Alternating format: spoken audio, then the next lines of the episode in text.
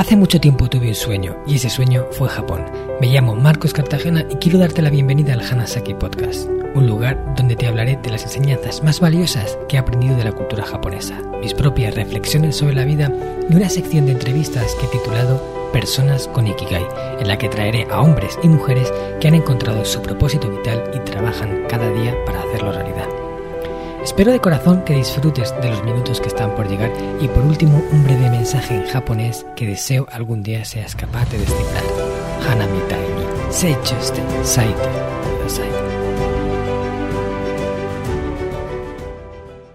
Hola a todos mis apreciados oyentes del Hanasaki Podcast Creciendo con Japón. Hono yomu te no wa hito ni ikoto shiteru? Os he preguntado en japonés si sabéis que el hábito de leer puede llegar a aportar muchos beneficios a las personas que lo practican. Aquellos que me conocen saben que para mí leer es importante. De hecho, en el pilar número uno del libro El sistema Hanasaki, el pilar Kaizen, una de las recomendaciones que hago es que persigamos de forma permanente la búsqueda del conocimiento. Desde mi punto de vista, la comida es el alimento del cuerpo y el saber es el alimento de la mente. Y para eso no hay nada mejor que un buen libro. Con la intención de hablar del hábito de la lectura y de los muchos beneficios que puede tener en las personas, he traído a un gran amante de los libros, quien además es mi propio editor. Se trata de Jordi Nadal, fundador en 2007 de Plataforma Editorial, la firma que publicó el sistema Hanasaki. Con un gran recorrido en el mundo de las grandes editoriales, en 2007 se lanzó a la tarea titánica de crear la suya propia. Desde entonces han ocurrido muchas cosas. En noviembre llegarán a la cifra de mil libros publicados. Han editado 14 premios Nobel. Han plantado mil árboles, uno por cada título publicado, en tres continentes y dos hemisferios en países como España, Etiopía, Chile, Bolivia y México. Han donado desde su fundación el 0,7% de las ventas, no de los beneficios, a ONGs. Han creado varios premios literarios, entre ellos el premio Feel Good y el, el premio Plataforma Neo y reciben 2.500 manuscritos al año, de los cuales solo publican alrededor de 20. Desde mi punto de vista, lo que ha logrado Jordi junto con todo su equipo es asombroso. Imagino que ha sido un camino lleno de momentos bonitos y también de muchas y muchas dificultades que superar. Además, Jordi es escritor y entre varios de sus libros publicados se encuentran títulos destacados como Libroterapia y La invención de la bicicleta. Una de las razones por las que elegí a Plataforma Editorial para presentar en primer lugar el manuscrito del sistema Hanasaki fue porque realmente vi en ellos una vocación por aportar valor a las personas a través de la lectura. Tenía la corazonada de que el libro llevaría el sello de una firma con alma y afortunadamente así fue, porque como bien dice siempre Jordi, leer es la medicina del alma. Muchas gracias Jordi por estar aquí hoy con nosotros y bienvenido al Hanasaki Podcast. ¿Qué tal estás? Muchísimas gracias, Marcos. Estoy emocionado y me encantaría conocer a la persona que has descrito. Yo voy a intentar ser la persona que has descrito. Me encantaría ser tan al 100% como tan generosamente me has descrito. Pero en todo caso, la mirada de una persona generosa y amable, la mirada de una persona positiva y que mira hacia el futuro, la mirada de una persona consciente y que, y que deja espacio para crecer, uh, te invita a ser una mejor versión de tú mismo. Por tanto, gracias por tu invitación y por tu generosísima introducción. Muchas, muchas gracias. Qué suerte para mí que mi editorial me permite, nos permite, abrir las puertas físicamente y las puertas electrónicas y dejarnos sorprender como en aquella escena de la película Shakespeare in Love, que hmm. había un tartamudo que decía, Miracles happen, los milagros suceden, porque de repente en una obra de teatro alguien enferma, creo recordar, y el tartamudo es invitado a la escena y habla con fluidez. Entonces hay que crear las condiciones para que sucedan los milagros y abrir las puertas físicas o electrónicas de una editorial es darle oportunidades a los milagros para que sucedan. Para mí, en estos 14 años, en las seguramente decenas de millares de propuestas que hemos recibido, haber recibido, entre otras, la tuya, y hacer aterrizar el libro y comunicarlo, compartirlo, es ah, contagioso. Y en este mundo donde ahora, por circunstancias muy concretas, la palabra contagio da tanto miedo, pues Sí. hablar de contagio en positivo también tiene mucha gracia, porque hay que desintoxicar el vocabulario y saber ver la belleza también incluso en la palabra contagio. Bueno, pues eh, la gratitud es mía. Por, primero, por haber confiado en mí para publicar el libro y segundo, por eh, utilizar tu tiempo valioso y escaso para estar aquí con nosotros compartiendo el Hanasaki Podcast. Así que mil gracias, de verdad, Jordi. Un placer. Muy bien, pues ya sabes que siempre empezamos estas entrevistas hablando del propósito de vida, ¿no? De la persona que entrevistamos, del ikigai que, que se dice, ¿no? Ese, ese propósito que hace que mm, te levantes con energía cada mañana y con ganas de darlo todo. En tu caso, creo que está claro, ¿no? Pero ¿cómo definirías tú qué es tu ikigai y, y cómo lo encontraste? Yo creo que hay una, hay una frase de Vicente Alexandre, Premio Nobel de Literatura Español, que es, cito, hacer es vivir más. Y Oden, un poeta inmenso inglés, eh, dijo, eh, We were put on this earth to make things. Algo así como nos pusieron en la tierra para hacer cosas. Lo que Alexandre y Oden indican es lo que yo intento decir en, no sé japonés, pero en, en catalán yo digo fe am fa, hacer me hace. Yo no tengo el don de ser ni paciente, ni contemplativo, ni me gusta hacer cosas. Entonces mi momento de Ikigai es hacer cosas, pero también estar ahí, estar presente, ¿eh? disfrutarlas sabiendo que nada es eterno, viviendo ese momento tan hermoso que puede ser lleno de vida, pero también crepuscular, disfrutando de conversaciones, haciendo cosas que valen la pena, en las que uno cree, aprendiendo, mirando. Eh, creo que es en Hiroshima Mon Amour, esa bellísima película de Alain René, que alguien dice, de tanto mirar a veces se acaba aprendiendo. Entonces, mirar, escuchar, hablar, hacer, aprender, buscar, pensar, respirar, todo esto junto en una coctelera, que es la famosa coctelera de la vida, son mis momentos de Kigai. Soy feliz cuando nado, porque es el único momento que callo, o que no estoy al teléfono, o contestando correos electrónicos. Soy muy feliz cuando veo a mis hijos, cuando veo a mis tres hijos jugar. Soy feliz en mirando un paisaje o eh, delante del Panteón en Roma, donde está enterrado Rafael, y donde le dije a mis hijos que quiero que me entierren a mí cuando me muera en el Panteón Romano, a ver si lo consiguen. Bueno, como dices, ¿no? Eh, hay que estar ahí en los pequeños momentos, porque en los pequeños momentos es donde a veces se produce la magia. Y cuando no estamos presentes, esa magia simplemente pasa por delante y se desvanece. Pero cuando estamos ahí para verlos, realmente podemos apreciarla y es una de esas cosas bonitas que tiene vivir. Sí, hay que. Como dijo Octavio Paz, hay que reinventar el amor. Entonces hay que hay que mirar con conciencia y huyendo de la tentación del cinismo, que es una forma fría y cruel de inteligencia. Hay que mirar con participación, participando, dejándose impregnar por el mundo.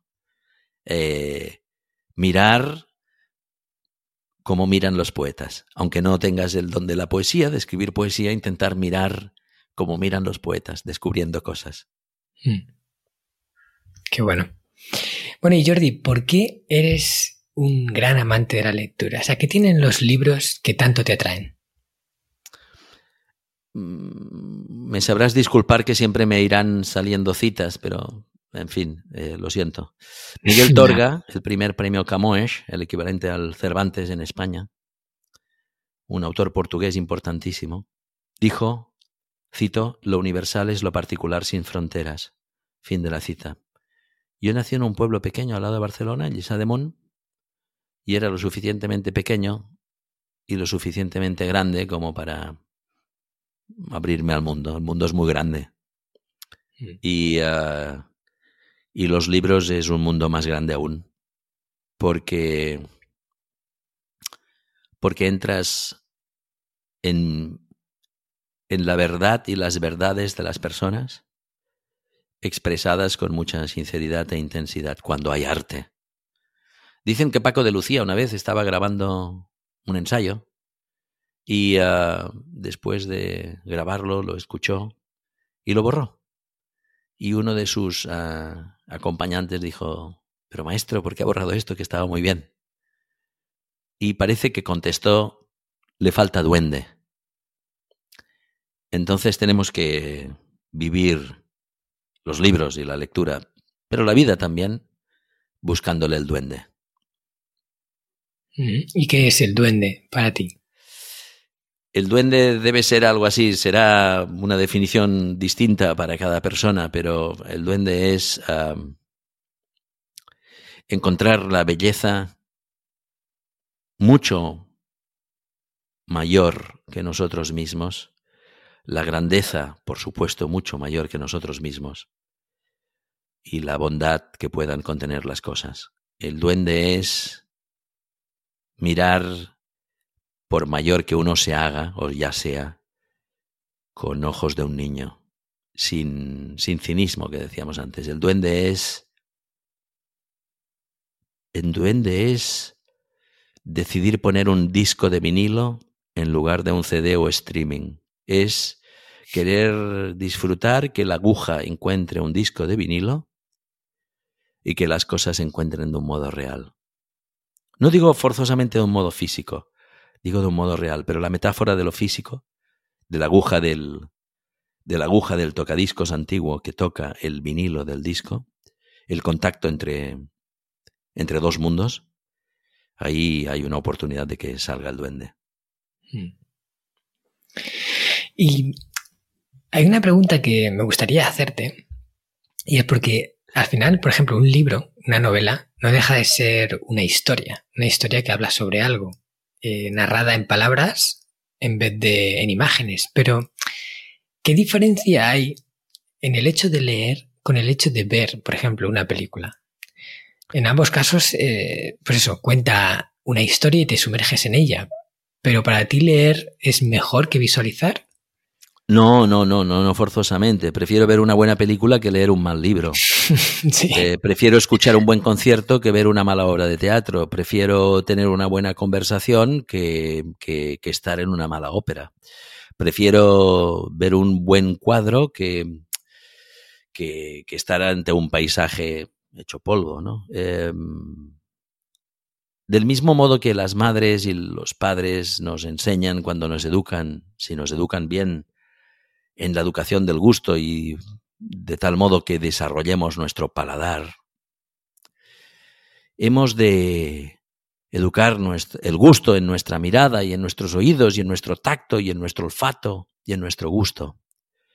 Para, y en nuestra mente y en nuestra alma. Hay que educar todos los sentidos y las cosas que igual no sabremos mencionar como como los cinco sentidos, hay que educarlas para saber reconocer lo bueno. Entonces, el gran cine, cuando un guionista escribe una gran frase o un gran diálogo, es la quintasencia de una novela.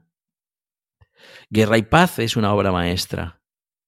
Los Miserables es otra obra maestra. Pero los diálogos en Casablanca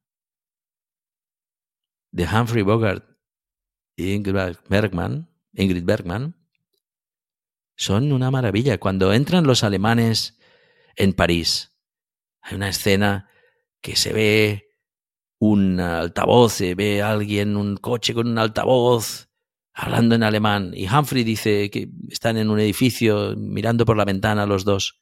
Dice, ¿qué, qué está diciendo? Y ella dice, es la, es la Gestapo, dice que mañana entrarán en París se gira en primer plano y dice, el mundo se derrumba y nosotros nos enamoramos. Y Humphrey dice, sí, es un mal momento, ¿verdad? Caramba, aquí hay un novelista de tomo y lomo en este, en este diálogo. Hmm. Entonces, eh, más vale ver Casablanca que leer un mal libro, Y más vale leer un buen libro que ver una mala película. Hmm. Claro, eso es totalmente cierto.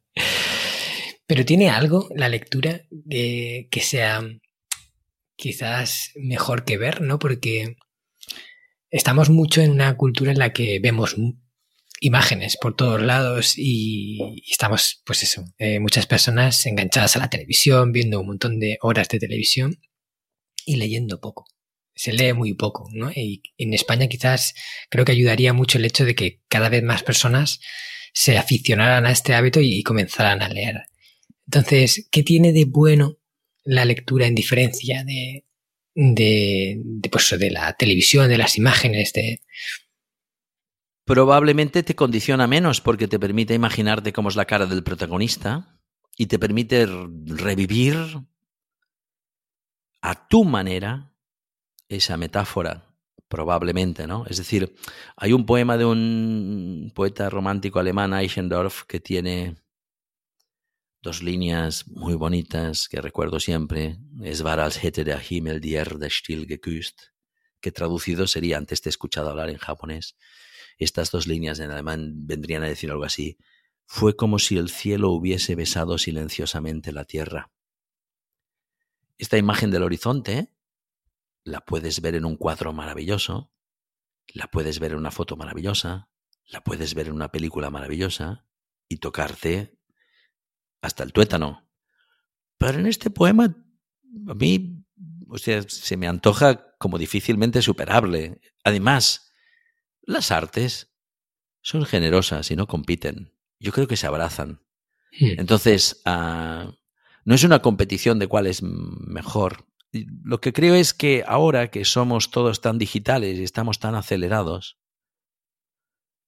leer te, te permite vivir la vida un poco más al ritmo de una respiración normal.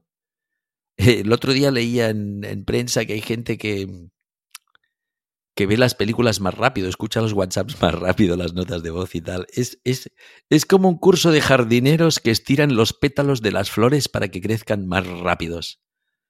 Eh, me parece tristísimo, cercano a lo... personalmente a lo... no quiero ofender a nadie, pero a lo patético.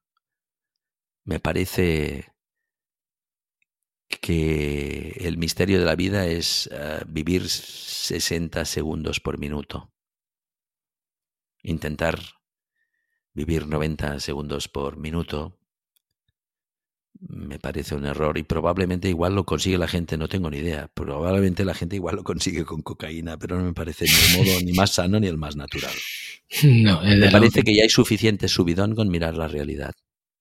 Me parece que que lo que nos tiene que estimular o tranquilizar o enriquecer o poner a prueba debería ser lo más natural posible. Pero bueno, como decían dos senequistas cordobeses hablando, hay gente pató. Sí, eso desde luego. En este mundo hay tantas realidades como personas y, y bueno, como dicen, para gustos colores, millones de opciones. Y bueno, entre los libros hay digamos que yo los clasificaría en dos grupos principales. Por un lado están las novelas, las que relatan historias, que pueden ser de ficción o pueden ser basadas en hechos reales o históricas. Y también están los libros de, no ficción, los libros que hablan de algo en concreto, ¿no? que tratan de aportarte un conocimiento concreto. De hecho, Plataforma Editorial tiene un blog importante relacionado con este tipo de libros. El sistema Hanasaki es así y muchos otros.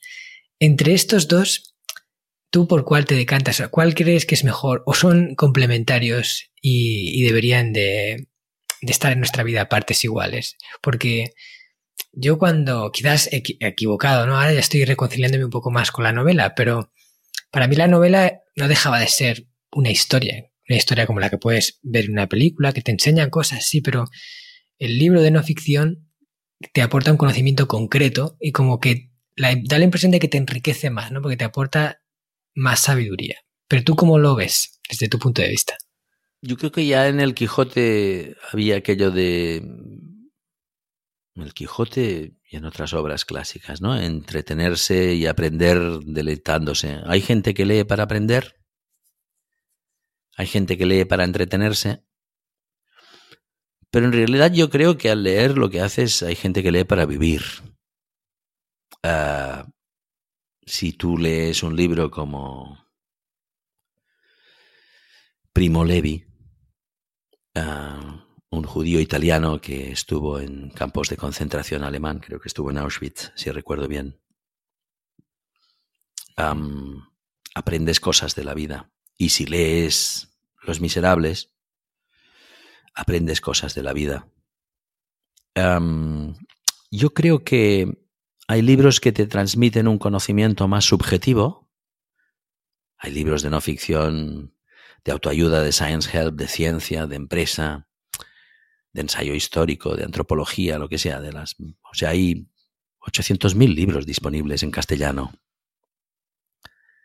Y una persona que leyese desde los 10 hasta los 100 años un libro por semana, en 90 años, leería 4.500 libros. O sea que una persona que en su vida ya ha leído de 300 a 700 libros, ya ha leído mucho. Y si ha leído uno por mes, también ha leído mucho. Si no se trata de leer mucho, sino de leer bueno.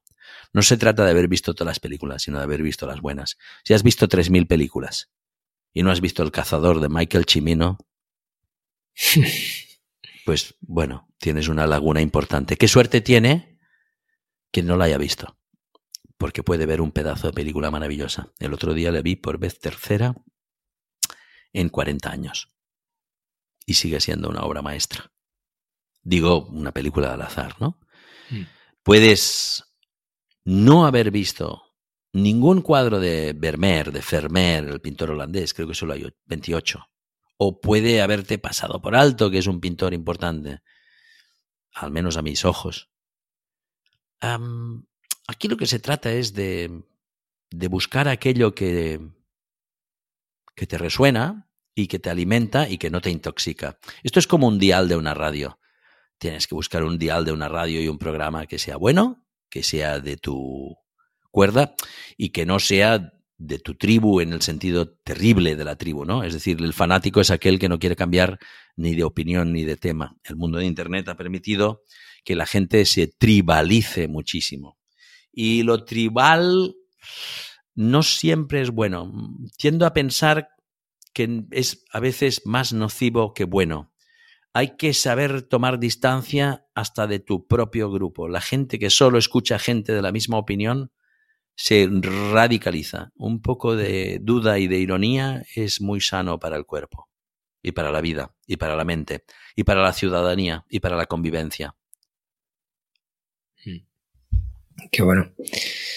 La verdad es que los extremos nunca son buenos, ¿no? En, ese sentido de que eh, solo escuchas una versión de la historia y te centras en ella y al final eh, no, no puedes ver los diferentes lados que hay y eso hace que tu opinión sea mucho más sesgada. Y el hecho de leer, pues no es una forma también de ver diferentes puntos de vista y, y salir un poco de lo que tú conoces.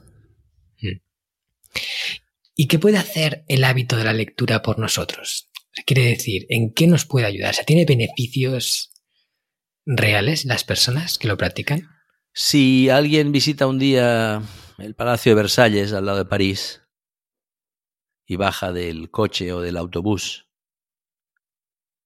entra en el palacio y se queda solo en la primera sala o habitación en la que entra y no se mueve por dentro, se habrá perdido visitar todo el palacio de Versalles. Entonces leer es tener una llave maestra de un hotel infinito que te abre, si quieres, todas las puertas de todos los palacios, de todos los hoteles, de todas las casas, de todas las mentes, de todas las vidas del mundo.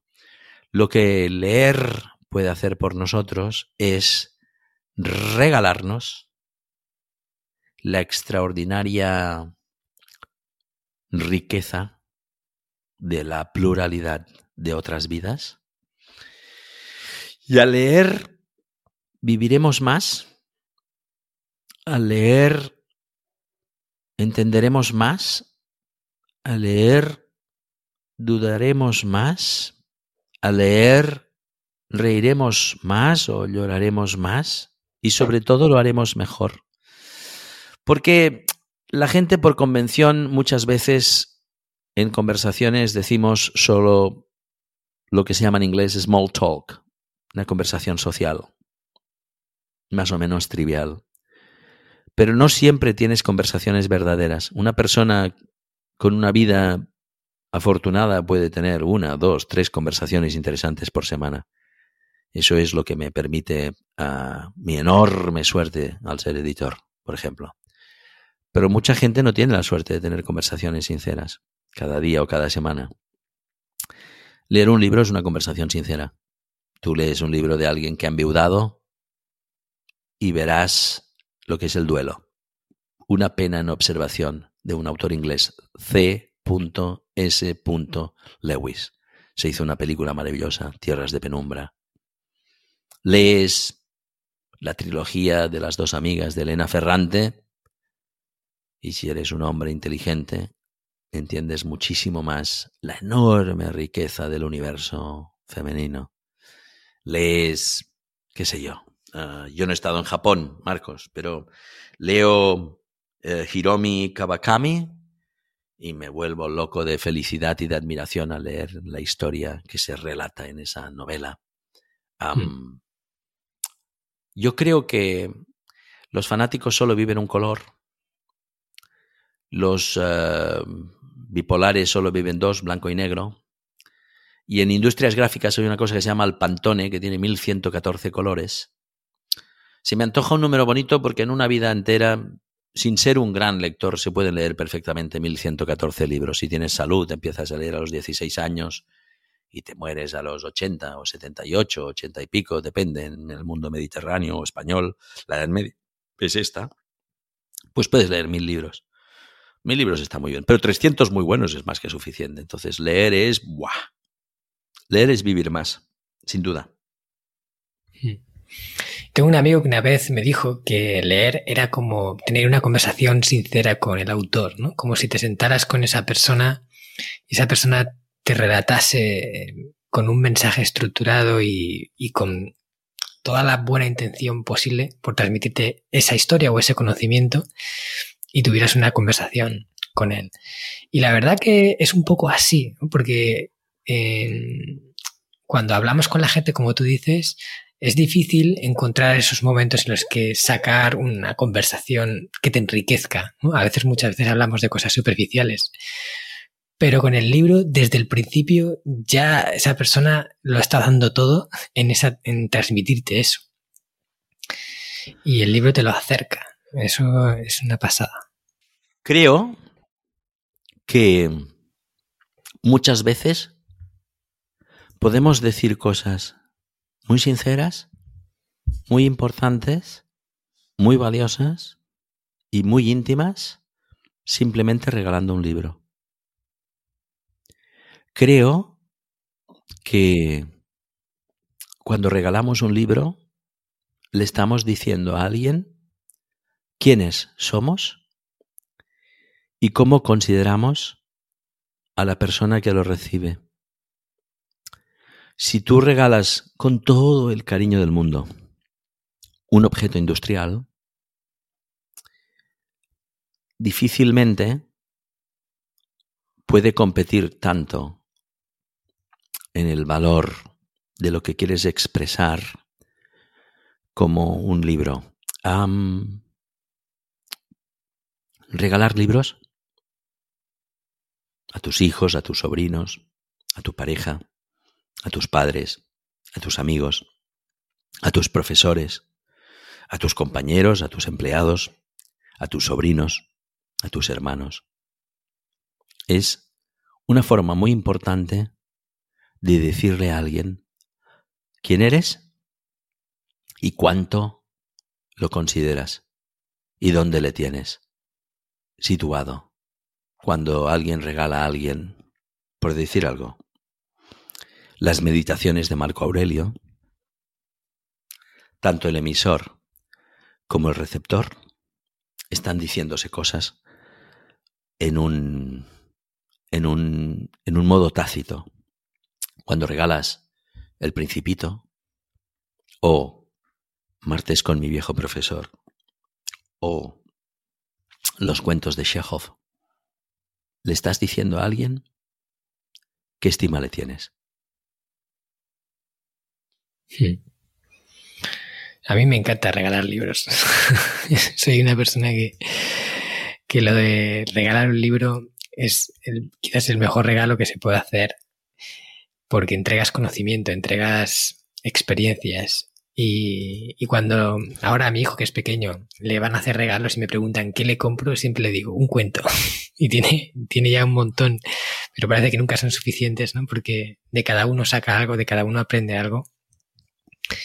¿Cuántos años tiene tu hijo, Marcos? Ahora tres. ¿Cómo se llama? Se llama Kento. Qué bonito.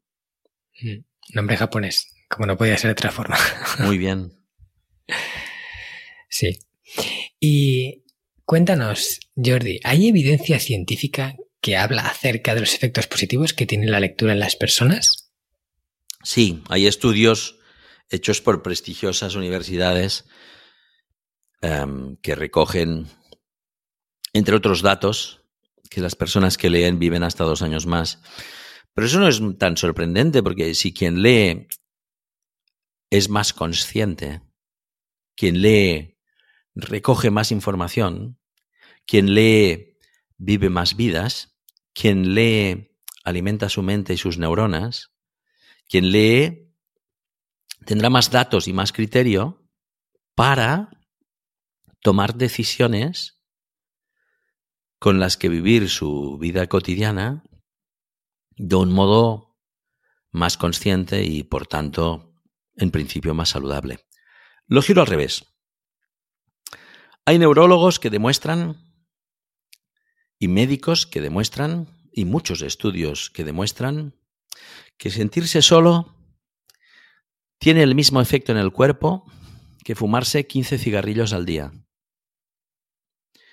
Bien, pues entonces hay una verdad como un templo. Quien lee está menos solo. No hay ninguna duda de esto. No hace falta hacer un estudio con antropólogos, neurólogos, bioquímicos, médicos, sociólogos y grandes observadores y comunicadores, etcétera, para llegar a la conclusión de que quien en un aeropuerto esperando para el embarque, quien está leyendo está menos impaciente que quien está simplemente mirando la fila. Eso es tan obvio que no hace falta hacer un estudio, ¿no? Pero es obvio. Quien, quien lee está menos solo. Quien lee tiene más vidas. Quien lee sabe más de, si quiere leer no ficción, de nutrición. Pero quien lee tiene más conversación. Y si tienes más conversación en general, estoy diciendo en general, alguien me dirá lo típico. Yo conozco a un pastor que es analfabeto y que es un sabio. Pero es que esto nadie ha dicho nunca nada lo contrario. Pero lo normal, lo normal, lo normal es que la cultura leída a través de la memoria, a través de la lectura, a través del estímulo de la lectura, alimente y potencie nuestro cerebro, nuestras neuronas, las sinapsis verbales, la neuroplasticidad y todo esto. Yo no soy científico, yo solo he hecho filología alemana. Pero esto está en un montón de estudios. Por tanto, está, es una verdad sobradamente demostrada que sentirse solo es equivalente a fumarse 15 cigarrillos al día eso lo puede encontrar alguien fácil en un montón de estudios. Y, que quien lee vive más.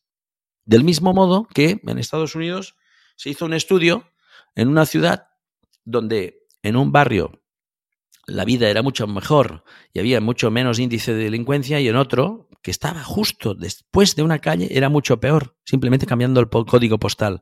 Era el código postal lo que hacía que la gente tuviese más calidad de vida, más salud y menos violencia, o, ah, albricias, en el barrio mejor, ¿sabéis qué había? Una buena biblioteca. Hmm.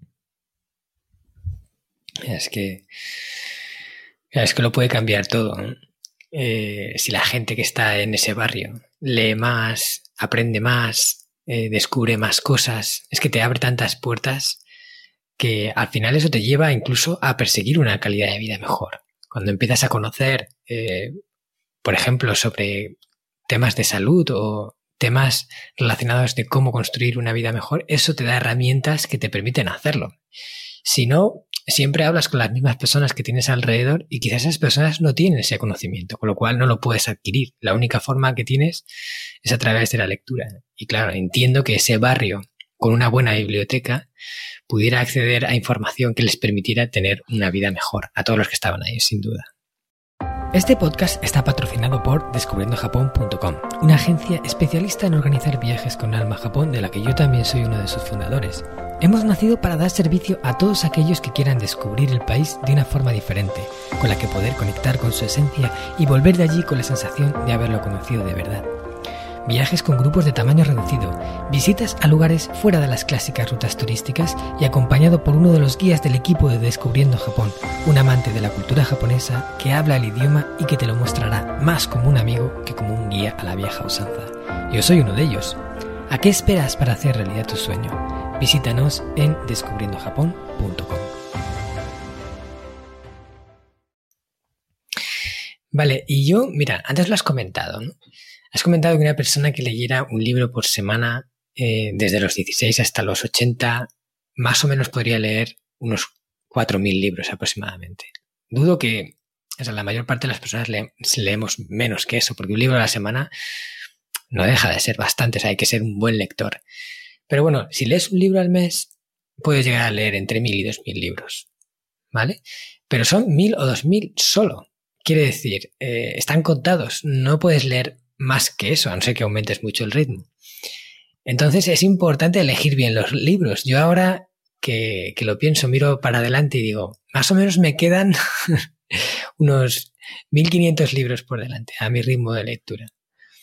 Y digo, tengo que elegir muy bien qué libro voy a coger, porque mm, solo tengo esos.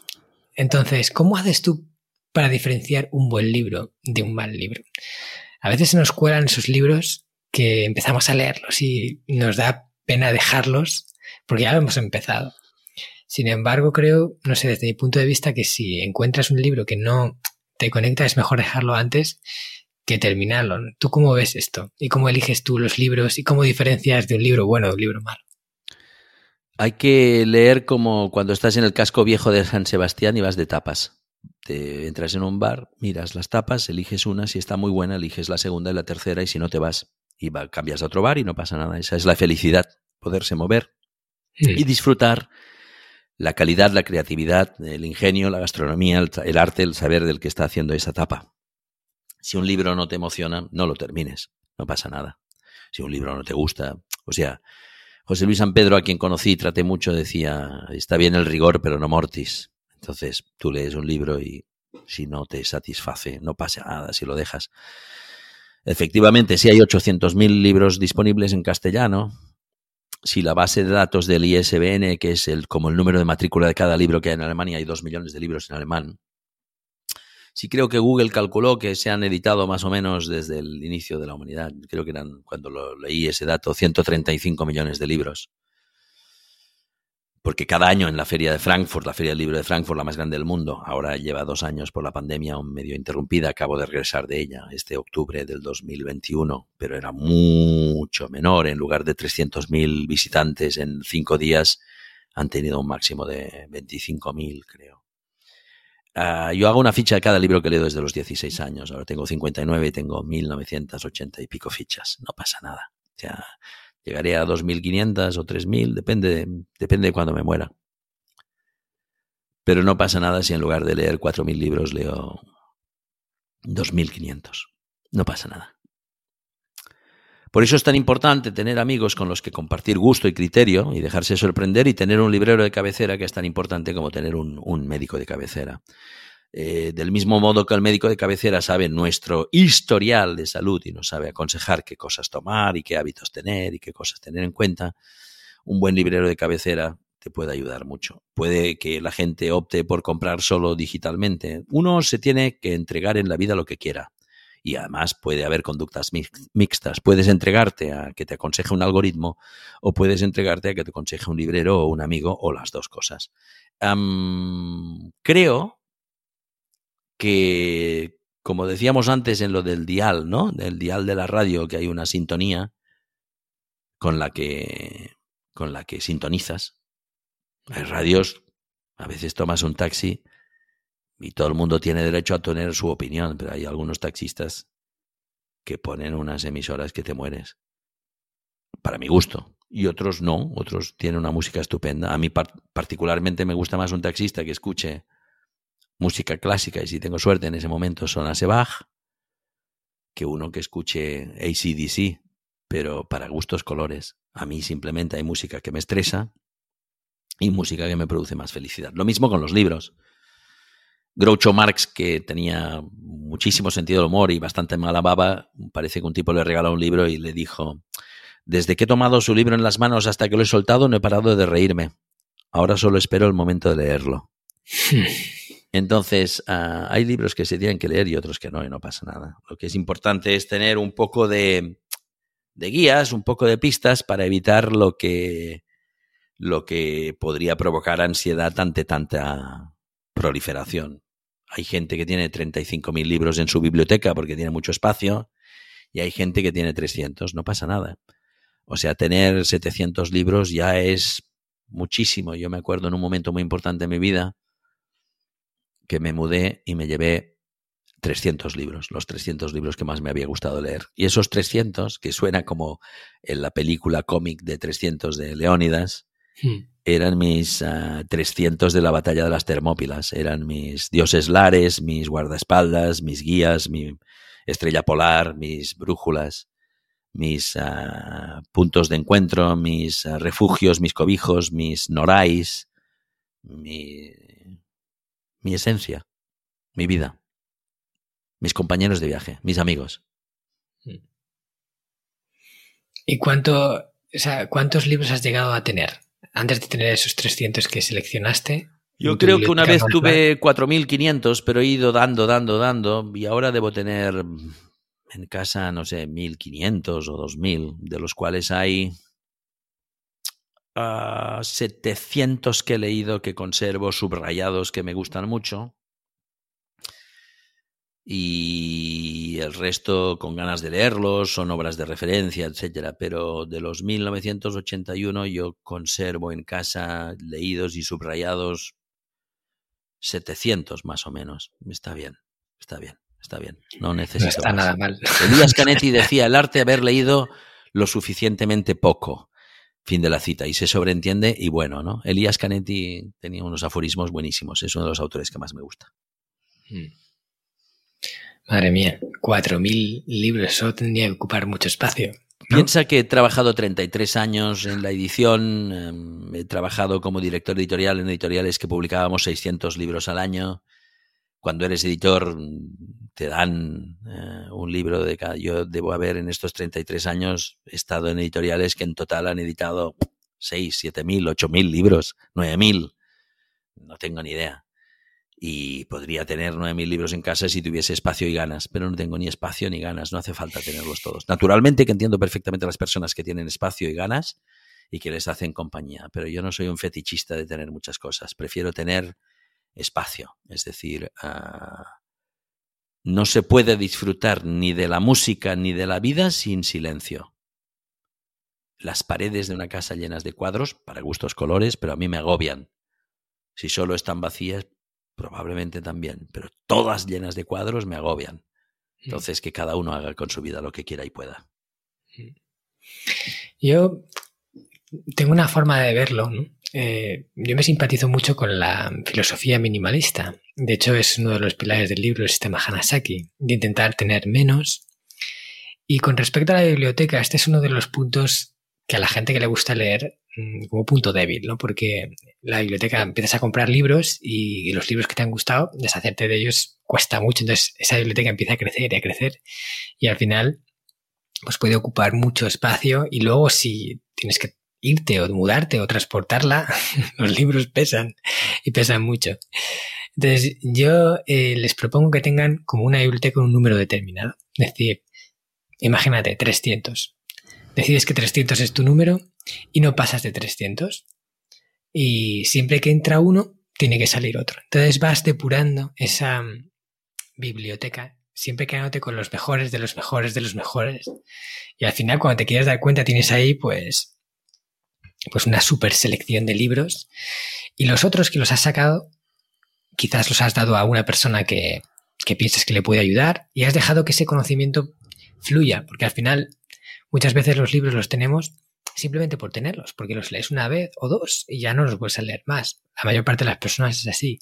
Sin embargo, al, al dejarlo ir y al dejarlo ir a la persona adecuada, ¿no? Porque llegas a alguien, le das cualquier libro que no le va y lo va a tener ahí en la estantería seguramente cogiendo polvo, igual que lo tenías tú. Pero no sé, creo que es una forma bonita de, de ir construyendo tu biblioteca con, con, ese número determinado de libros. Punto ahí Sí. dejo. Sí, sí, es una, es una, es una opción. Todos tendemos a acumular muchas cosas. Desde que hay las tiendas que venden antes en pesetas el todo a 100, hay demasiadas cosas. Hmm. Y las cosas chupan también nuestra energía. Em, hay que intentar diferenciar entre las cosas que tienen precio y las cosas que tienen valor. Kant decía que las cosas tienen precio y las personas dignidad. Yo cuando decido conservar un libro, conservo ese contenido, ese autor, esas frases subrayadas, esa parte de mi vida que le he entregado y que nos hemos impregnado mutuamente. O sea, nos hacemos de arbotantes en un edificio de una catedral. Arbotantes serían esos nervios, esa parte arquitectónica que sigue dando solidez a la nave principal, creo recordar. Los libros a mí me hacen de arbotante en la vida. Me, me, me recuerdan aquello que me importa y me dan aplomo. Me hacen compañía y me dan aplomo. Bueno, yo sé que tú eres amante de las cosas, no digamos de antes, ¿no? Pero eh, de los clásicos, de... Ya lo comentabas, ¿no? De tener tu librero de cabecera, que yo creo que eso es una cosa que ya poca gente tiene, porque la gente compra los libros muchos por internet, aunque los compres en papel, pero ya los compras en internet, ya no se va tanto a la librería, no se consulta al librero para preguntarle cuál es un libro bueno, cuál me recomiendas, ¿no? Y, ahora estamos viendo una época de transformación en la tecnología, llegan nuevos formatos y, bueno, el formato digital está ahí y creciendo cada vez más, cada vez más gente lo usa. ¿Tú eh, cómo ves que va a ser el futuro? O sea, ¿ves que el libro en papel está destinado a desaparecer, sustituido por el formato digital? ¿O crees que, que las dos opciones convivirán eh, siempre, ¿no? Juntas. ¿Y cuál crees que es mejor? El mundo digital tiene muchas ventajas, pero la realidad es como una moneda y una moneda tiene dos caras. El mundo digital creo que permite menos vínculo emocional con un libro físico. El papel está demostrado que quien lee en papel recuerda mejor. Está demostrado que quien lee en pantalla antes de dormir duerme peor. No está demostrado por un sociólogo, está demostrado por científicos. Hay literatura abundante sobre ello. Está demostrado que quien toma apuntes cuando estudia a mano recuerda mejor que si los toma con un teclado de un ordenador. El mundo digital tiene muchas ventajas, pero como las monedas tiene dos caras. El mundo físico forma parte de todo aquello que nos importa. Está más relacionado con las emociones, con recordar mejor, con la memoria. Yo no le regalaré a nadie en su boda un pendrive con los mejores poemas. Me parecería una vulgaridad. O en streaming. Para gustos colores. Pero no es lo que haría yo. Si alguien cumple 50 años o si alguien se casa, le regalaría, aparte de lo que tocase de regalo eh, principal, un libro o algo físico. Yo creo que en griego antiguo existe la palabra haptikos y en Alemania, que es un país muy rico y muy lector, están investigando en todas las verdades y bondades de lo físico, de la lectura física, de la lectura analógica, para aprender mejor, recordar mejor y vivir mejor. Si nos entregamos sin condiciones, solo a la tecnología, sin ver, como en todo, las dos caras de la moneda, estamos perdidos. Además, un día, cuando todo sea digital, alguien puede cambiar todo lo que está escrito en la historia y puede desaparecer la memoria real y la verdad. Imaginémonos que un día todos los archivos digitales decidiesen borrar el sentido de algunas dictaduras, lo que hicieron y a quién se lo hicieron. Hay algo muy importante en lo físico, que es que testimonia la verdad. Lo físico impregna la realidad y, tiene una fuerza muy grande, creo. Hmm. Nunca lo había pensado por ese punto de vista, como que lo físico eh, realmente hace físicas las cosas y, lo convierte en un verdadero testimonio, ¿no? Imborrable, porque está ahí, está eh, en realidad eh, hay algo que lo, que lo atestigua. Yo en mi caso soy una persona que entiende el, el placer que da leer en papel y de verdad la conexión que tiene con el libro. Y también soy una persona que disfruta del formato digital porque tiene muchas ventajas, ¿no? Versatilidades que da en diferencia del libro. Y creo que es algo que debería de convivir, ¿no? Desde mi punto de vista, eh, en armonía porque ningún libro, como dices, en formato digital podrá sustituir el placer de tener un libro en papel en la mano, ¿no? Y de pasar una página y de pasar la siguiente. Y creo que eso es algo que nunca desaparecerá, ¿no? Y sin embargo, pues el tener formato digital te permite llevar muchos libros en un solo, en, un solo dispositivo, ¿no? Y pues para viajar y para leer en, en, lugares, pues a lo mejor con poca luz, porque los mismos dispositivos tienen eh, iluminación, tiene ventajas que te permiten pues eso, eh, disfrutar de otras cosas. Entonces, yo creo que para un buen libro, o sea, cuando coges un buen libro es mejor tenerlo en papel. y cuando son libros así un poco más que les por encima, cosas que quieres mirar y tal, pues mirarlo en, eh, en, en el digital. Pero bueno, que convivir las dos cosas evidentemente puede ser la solución acertada. Y, quiero preguntarle también algo, a ver, que me da curiosidad conocer tu punto de vista al respecto y es sobre los métodos de lectura rápida. Cada vez más hay fórmulas para leer más en menos tiempo. O sea, hay gente que incluso te dice que se lee un libro en una hora o una cosa así. Yo no te voy a negar que me he visto seducido por estas promesas ¿no? de, de leer más, porque parece como que cuando lees más, pues adquieres más información, más conocimiento y aceleras el proceso. Pero por otro lado también me da la sensación de que cuando lees tan rápido, si es que lo lees con esos, esos métodos, te pierdes muchas cosas o no puedes asimilarlas igual de bien o no sé, no acabo de, de conectarme con ello. Y, quería saber tu opinión al respecto. Creo que es una película de Woody Allen que alguien dice he hecho un curso de lectura rápida y he leído Guerra y Paz en un día. Y le preguntan ¿de qué va? Dice, de Rusia. no sé. vuelvo a lo que he dicho antes, los jardineros que estiran los pétalos de las rosas para que crezcan más rápido. Mm, la famosa metáfora de la, de la libélula, la crisálida, el gusano, el capullo, si alguien con buenas intenciones abre el capullo para que salga la mariposa más rápido, resulta que la mariposa se muere, parece, porque necesita precisamente el esfuerzo de sus alas y romperlo con su propio esfuerzo para poder volar después. No sé, hay cosas que me parecen contranatura. Alguien decía que tenemos dos vidas, solo dos vidas. La que tenemos hasta el momento que nos damos cuenta un día de que nos vamos a morir y entonces empieza la segunda y última vida.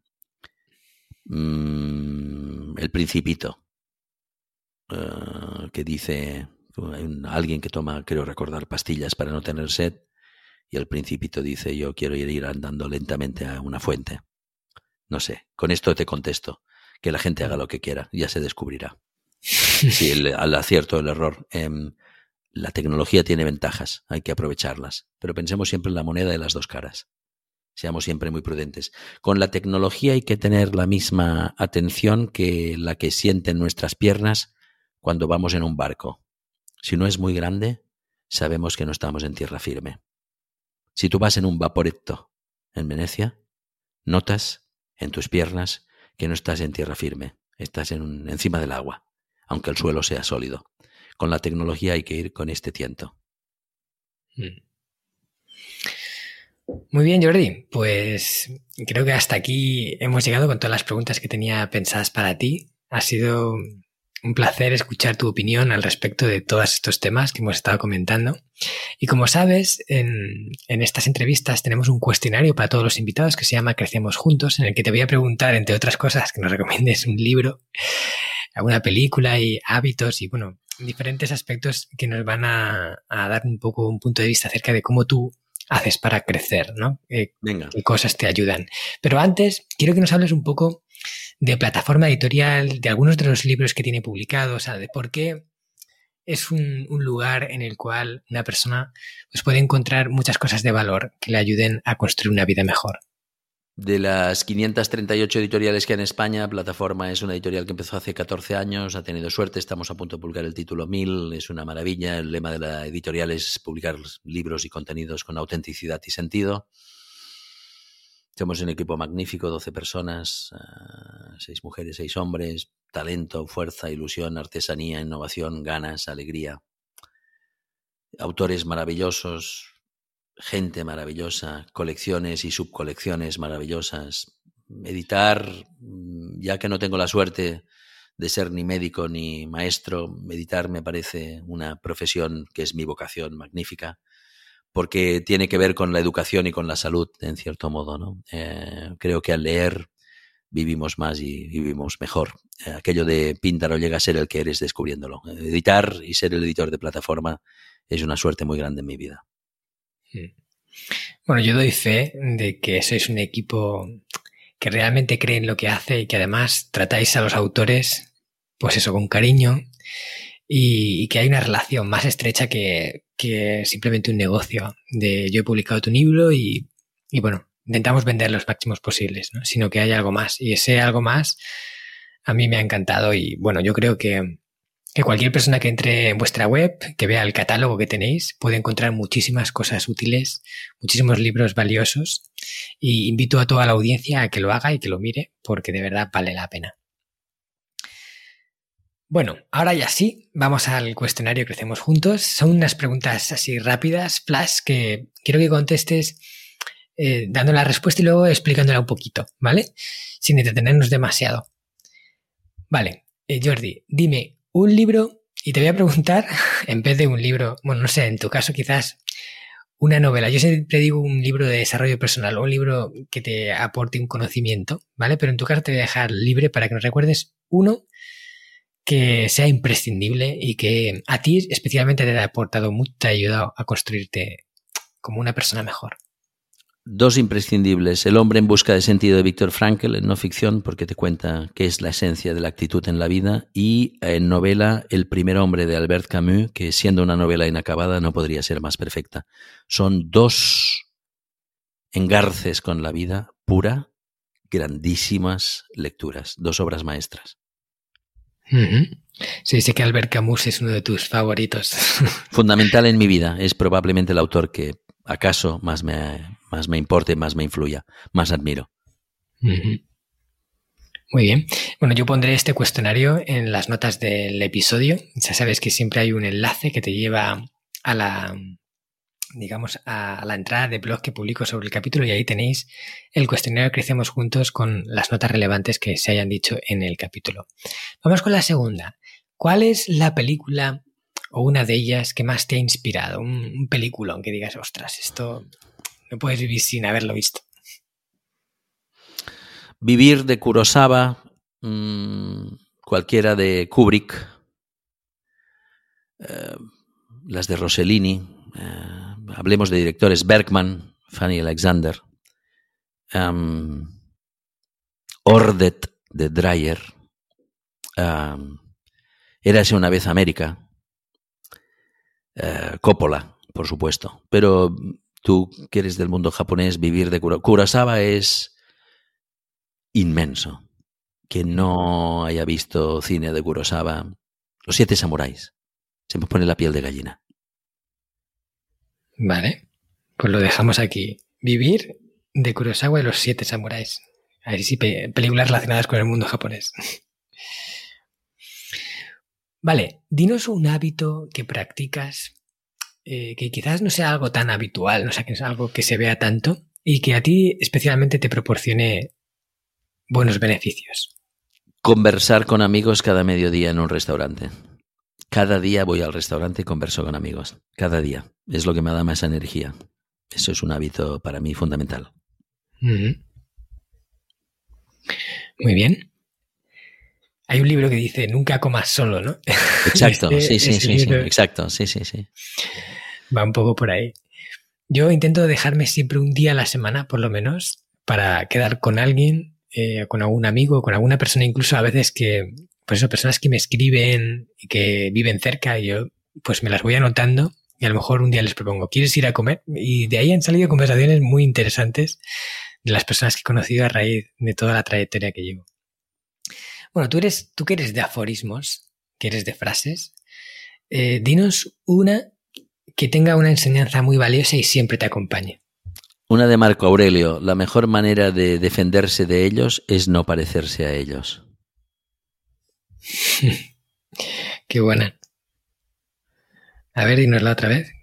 La mejor manera de defenderse de ellos es no parecerse a ellos. Y si quieres te doy una segunda que es una variante un pelín más dura, más dura, más fuerte, más bestia, de Shakespeare de Coroliano. ¿Quieres? Vale. La segunda. Prefiero servirlos a mi modo que mandarlos al suyo. Muy buenas las dos. Bueno, dinos un lugar del mundo que no sea tu casa, eh, que, nos recomiendes, un sitio en el que estar y que, no sé, como te dé como paz, que te sientas bien estar ahí, sea, un sitio especial para ti.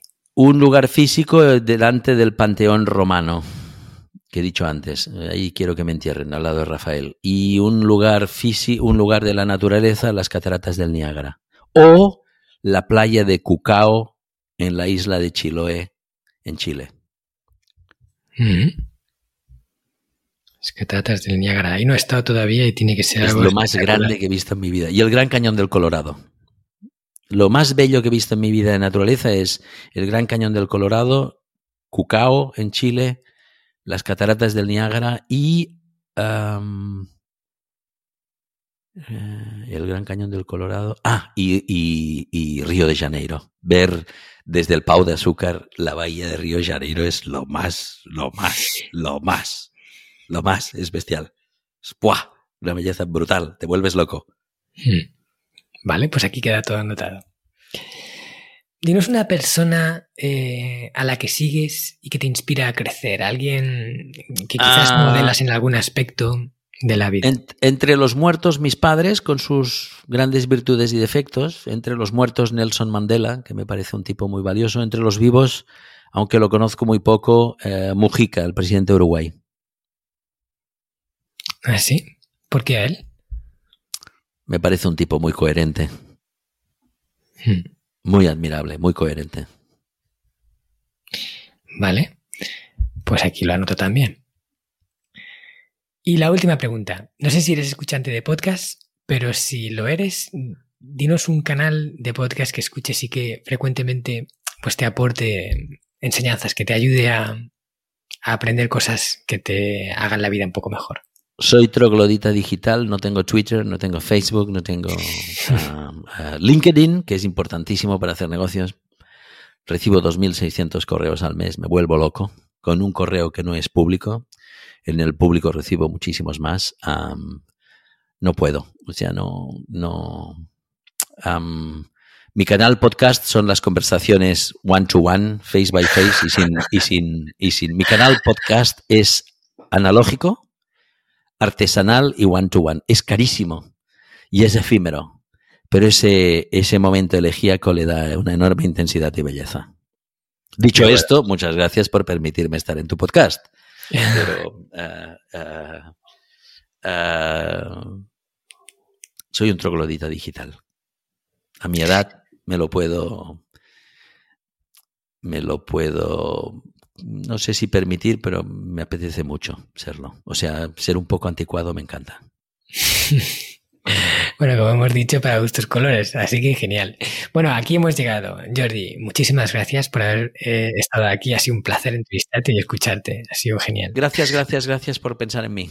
Muy bien, Jordi. Que vaya genial el día. Muchas gracias, gracias. Cuídate. Ah, hasta luego.